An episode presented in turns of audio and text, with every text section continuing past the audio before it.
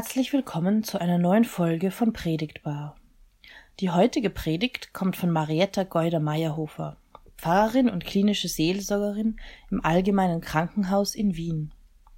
Bevor sie 2016 diese Stelle angetreten ist, absolvierte sie ihr Vikariat in der Lutherischen Stadtkirche und ihr Pfarramtskandidatinnenjahr in der Lutherkirche in Wien-Währing sowie bereits damals in der Krankenhausseelsorge. Im Mittelpunkt ihrer Arbeit steht auf der einen Seite die Begegnung mit den Menschen, der Kontakt zu ihnen, das Miteinander, das Ernstnehmen jedes einzelnen Menschen in ihrer jeweiligen Situation. Auf der anderen Seite steht damit verbunden das Ja Gottes zu den Menschen. Das Ja, das von Gott schon von Beginn an durch die Taufe zugesprochen wird, das uns zeigen will, dass unser Leben wertvoll und wichtig ist, dass wir jemandem wert sind in aller Begrenztheit des Menschseins, hindurchgehend bis zum Tod und darüber hinaus. Ihren Zugang zeigt sie uns auch in ihrer heutigen Predigt. Sie predigt mit dem Buch Hiob über den Umgang mit dem Leid. Sie berichtet aus ihrem Alltag, von Situationen des Leidens im Krankenhaus, von Menschen, die mit ihrem Körper konfrontiert werden, die sich alleine fühlen und was den Menschen in diesen Momenten gut tun kann. Ich wünsche Ihnen und euch ein spannendes Nachdenken mit dieser Predigt. Gnade sei mit euch und Friede von Gott, unserem Vater und dem Herrn Jesus Christus. Amen. Der heutige Predigtext, der steht im Buch Hiob. Es zählt zur Weisheitsliteratur und ist im Laufe vieler Jahrhunderte gewachsen. Vielfältig wurde versucht, das Thema des Umgangs mit Leid durchzuarbeiten und anhand der literarischen Figur Hiob darzustellen. Diese Frage nach dem Warum Hiob, ein frommer Mann, wird nach einer Spekulation zwischen Gott und dem Satan auf seinen Glauben geprüft. Ihm wird alles genommen, sein Vieh, seine Kinder, seine Gesundheit. Immer wieder werden ihm neue Botschaften mitgeteilt. Auch die Freunde, Sie können ihn nicht unterstützen. So hört nun die Stelle aus Hiob 19. Alle meine Getreuen verabscheuen mich, und die ich lieb hatte, haben sich gegen mich gewandt. Mein Gebein hängt nur noch an Haut und Fleisch, und nur das nackte Leben brachte ich davon. Erbarmt euch über mich, Erbarmt euch, ihr meine Freunde, denn die Hand Gottes hat mich getroffen. Warum verfolgt ihr mich wie Gott und könnt nicht satt werden von meinem Fleisch? Ach, dass meine Reden aufgeschrieben würden, ach, dass sie aufgezeichnet würden als Inschrift, mit einem eisernen Griffel und mit Blei für immer in einen Felsen gehauen. Aber ich weiß, dass mein Erlöser lebt. Und als der Letzte wird er über dem Staub sich erheben. Nachdem meine Haut noch so zerschlagen ist, werde ich doch ohne mein Fleisch Gott sehen. Ich selbst werde ihn sehen. Meine Augen werden ihn schauen und kein Fremder. Danach sehnt sich mein Herz in meiner Brust. Der Herr segne uns dieses Wort. Amen. Eine grauhaarige Frau begegnet mir im Krankenhaus und meint zu mir, so will ich nicht, dass meine Kinder mich sehen. Es geht mir wirklich schlecht und mir tut alles weh. Die Ärzte, sie verstehen mich nicht. Keiner glaubt mir. Ich habe Schmerzen und keiner nimmt mich hier ernst. Nein, meine Kinder, sie dürfen mich so nicht sehen. Mir ist jeder Tag zum Heulen. Ich will nicht, dass sie mich unterstützen. Sie haben selber genug zu tun. Ich will keine Last sein. Ich habe Schmerzen. Warum glaubt mir denn niemand? Alle sagen, das ist normal nach der Operation, aber da ist etwas anderes. Ich kenne das, ich kenne meinen Körper. Keiner glaubt mir. Mein Gott ist nicht mehr da. Ich habe solche Schmerzen und keiner glaubt mir. Die Zimmernachbarin, sie sagt, sagen Sie das nicht. Gott ist immer da. Er verlässt uns nicht. Sagen Sie so etwas nicht eine Stille. Nach einer Weile spreche ich ein Gebet. Gemeinsam sprechen wir das Vaterunser. Die Frau fängt an zu weinen. Sie weiß, sie spürt, Gott ist da. In allem. Inniglich nimmt sie den Segen entgegen. Danach sehnt sich mein Herz in meiner Brust. Hiob. Immer wieder begegnen uns solche Momente mitten im Leben. In meinem Leben als Krankenhausseelsorgerin vielleicht besonders. Viele Menschen begegnen mir, die mit ihrem Körper konfrontiert sind, der leidet, der krank ist, der verletzt ist, von dem gesagt wird, lange geht es nicht mehr. Momente, in denen man alleine ist, gerade jetzt, oder sich alleine fühlt, nicht verstanden. Es gibt niemanden, der das mitfühlen kann. Keine Familie, keine Freunde, keine Ratschläge, die helfen können, keinen erkennbaren Sinn des Lebens so. Das ist wertvoll. Hiobs Botschaften immer wieder neu. Nicht nur im Krankenhaus, auch bei uns, so ganz aktuell im Leben. Synonyme für Hiobsbotschaften steht Horrormeldung, Schreckensbotschaft, Unglücksbotschaft, Unglücksnachricht. Das sind Wörter, mit denen wir vieles in letzter Zeit verbinden. Mit dem Terroranschlag, mit den Zuständen in Flüchtlingslagern, mit den steigenden Zahlen auf der Welt bezüglich der Pandemie, den vielen Menschen, die existenzielle Ängste durchleben, und vielen Menschen, von deren Einsamkeit wir hören oder wahrnehmen. Die Kinder, die in einem sozialen Distanz aufwachsen. Machtgeschehen, die trotz allem ausgetragen werden. Momente, in denen immer wieder Schlimmes mitgeteilt wird. Vieles kann man gar nicht mehr fassen, nicht mehr aufnehmen, wie sollen wir das? Wie kann man leben und dennoch das alles tragen, fassen, uns vielleicht sich sogar noch dagegen erheben? Gefühle überschwemmen gleichermaßen, wie sie aber auch ohnmächtig machen, nicht mehr fähig zu agieren.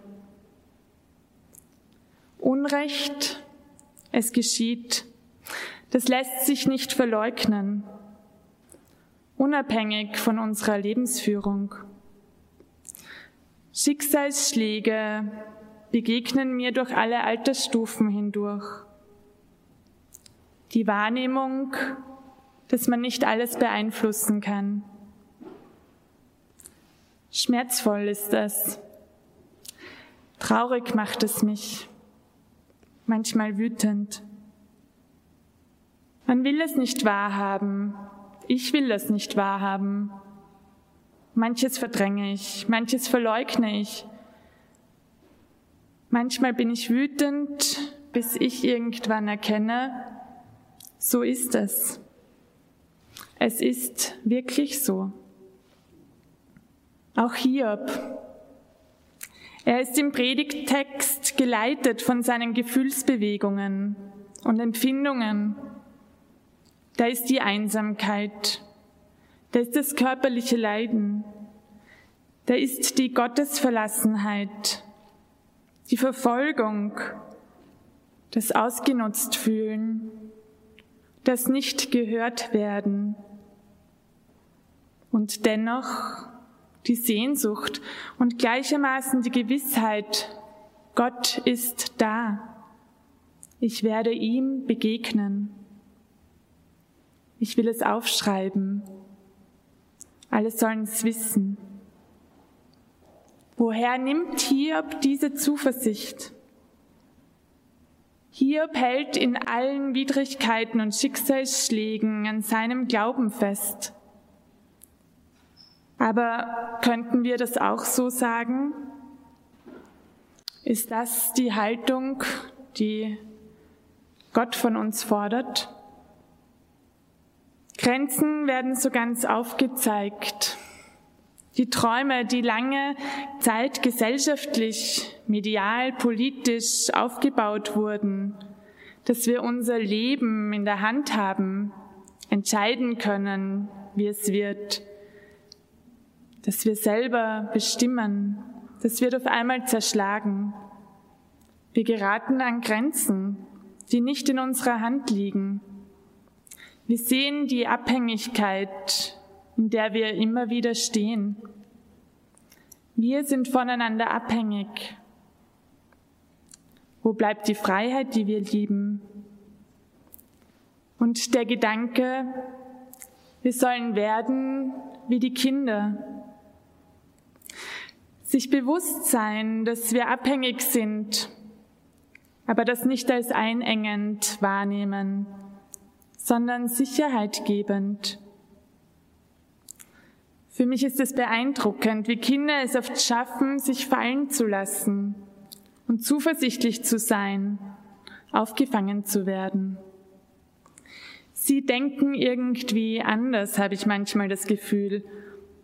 Man könnte sagen naiv, aber das ist es nicht.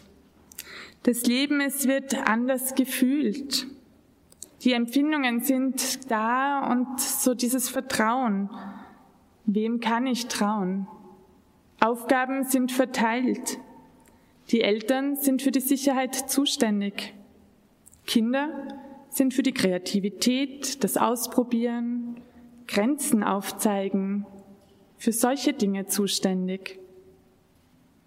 Mit der Zeit sind wir eben erwachsen geworden, manche von uns haben wir gelernt, auf uns selber zu achten, niemanden zu trauen oder nur ganz bestimmten Menschen und selber ebenso die Zügel des Lebens in der Hand zu halten. Es bringt eine gefühlte Sicherheit. Und ich denke, es ist auch wichtig, um zu einer Identität zu finden. Aber auf Dauer spielen wir uns da nicht selber etwas vor, und erschweren wir uns damit das Leben? Wie viel Leben begegnet mir doch, das verletzt ist, immer wieder durch Krankheit zurückgeschlagen wird, beruflich, aber sozial und im eigenen Denken und Handeln. Leben, das abhängig ist von Suchtmitteln, von Entscheidungen anderer, von medizinischen Eingriffen, von Unterstützung.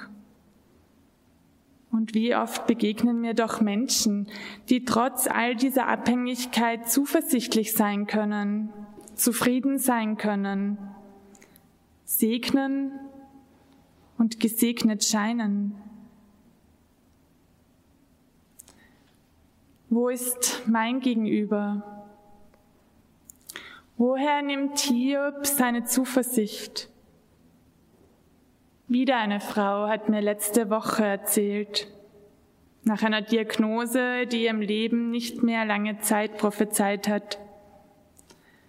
Ich habe es noch geschafft, gestern zu beten, aber ich weiß nicht, ob es so richtig war. Im Gespräch mit ihr habe ich gemerkt, dass sie so hadert mit diesem richtigen Beten, dass ich erzählt habe von Jesus, der auch mit Gott ganz menschlich gesprochen hat, nicht höflich, nicht immer überlegt. Und was doch Gott alles aushält. Jesus hat Gott als sein Gegenüber genommen, ihn konfrontiert mit all dem Leid, den Freunden, den Gefühlen, die ihm begegnet sind. Gott erhält das aus. In unserem Umfeld, die Menschen, die schaffen das vielleicht nicht. Oder manchmal schafft man es auch selber nicht, dem Gegenüber das zuzutrauen. Man will ja niemanden verletzen, niemanden belasten. Aber Gott erhält das aus. Er ist gegenüber. Es hilft, Dinge neu zu betrachten, sich all den Klagen, all den Gefühlen, all dem auch auszusetzen, zu konfrontieren, sich nicht alleine zu fühlen, eben dieses Gegenüber zu nutzen, auch im Gebet. Das Buch Hiob, es nimmt das Leiden ernst. Es redet nicht schön. Es macht nicht klein. Es nimmt nichts weg. Das ist nicht einfach, denn wir wünschen uns doch so diese Antwort auf die Frage nach dem Warum, nach dem Woher, nach dem Wieso. Warum gerade jetzt? Das Leiden, es wird auch im Buch Hiob weder erklärt noch gerechtfertigt. Die Fragen, sie bleiben offen. Das, was steht, ist, es macht per se keinen Sinn, dieses Leiden. Das Buch Hiob zeigt, dass wir in einer unheilen Welt leben. Das eigene Bild von Gott, der alles in unserem Leben gut macht, der mich nicht leiden lässt, der meine Wünsche und Träume erfüllt, das zerfällt vielleicht. Wir leben in einer Welt, in der wir an Grenzen kommen und Gott oft unendlich weit weg zu sein scheint. Gott überlässt uns damit gewissermaßen unser Menschsein mit all den Höhen und all den Tiefen. Aber das ist auch das, was er selber durch Jesus Christus gespürt hat, gelebt hat. Das Menschsein mit allen Höhen und Tiefen. Und genau deshalb ist er da. Er wendet sich nicht ab. Das Festhalten, es lohnt sich. Hier benimmt seine Zuversicht aus der Erfahrung, dass nicht die intellektuelle Antwort auf die Frage nach dem Warum trägt. Es gibt keinen Sinn im Leiden. Wir können es uns nicht erklären. Aber der Glaube, die Sehnsucht, dass Gott in und trotz allem bei uns ist, führt uns zur Gewissheit, dass Gott da ist. Die Frau, sie fängt an zu weinen. Sie weiß, Gott ist da. In allem. Inniglich nimmt sie den Segen entgegen. Danach sehnt sich mein Herz in meiner Brust. Amen.